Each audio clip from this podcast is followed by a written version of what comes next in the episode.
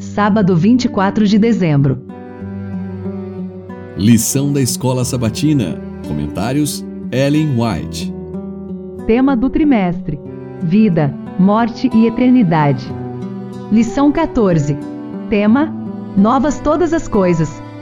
O plano de Cristo é o único seguro. Ele declara: Eis que faço novas todas as coisas. Apocalipse 21:5.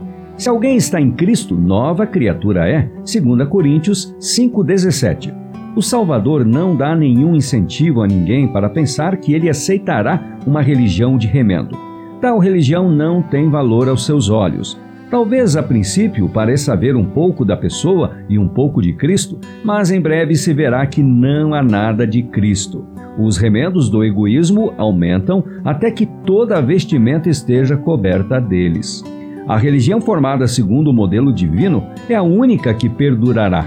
Somente esforçando-nos por viver a vida de Cristo aqui, podemos preparar-nos para viver com Ele pelos séculos eternos. Nossa alta vocação 2 de dezembro, página 340. Os mansos herdarão a terra. Salmo 37, 11. Foi mediante o desejo de exaltação própria que o pecado entrou no mundo e nossos primeiros pais perderam o domínio sobre a bela terra, seu reino. É mediante a abnegação que Cristo redime o que se havia perdido. Ele diz que devemos vencer como ele venceu.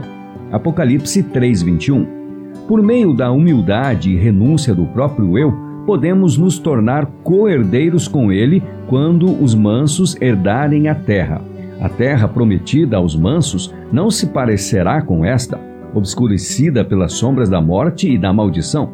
Nós, porém, segundo a promessa de Deus, esperamos novos céus e nova terra, nos quais habita a justiça. 2 Pedro 3,13 não haverá decepção, pesar, pecado, nem ninguém que diga: Estou doente. Isaías 33, 24. Não haverá cortejos fúnebres, nem lamentações, nem morte, nem separações, nem corações partidos. Jesus estará ali e ali estará a paz. O maior discurso de Cristo, página 17. Antes da destruição do mundo antigo pelo dilúvio, havia indivíduos talentosos que possuíam habilidade e conhecimento, mas seus desígnios se tornaram corruptos porque eles deixaram Deus fora de seus planos e conselhos. Eram sábios para fazer o que Deus nunca ordenara que fizessem, sábios para fazer o mal. O Senhor viu que esse exemplo seria prejudicial para os que nasceriam depois e tomou o assunto em suas mãos. Durante 120 anos, ele lhes enviou advertências através de seu servo Noé.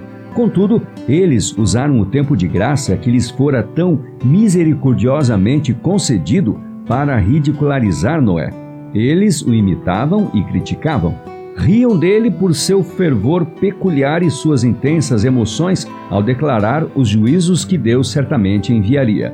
Falava sobre a ciência e sobre as leis que controlavam a natureza e depois zombavam das palavras de Noé, chamando-o de louco fanático.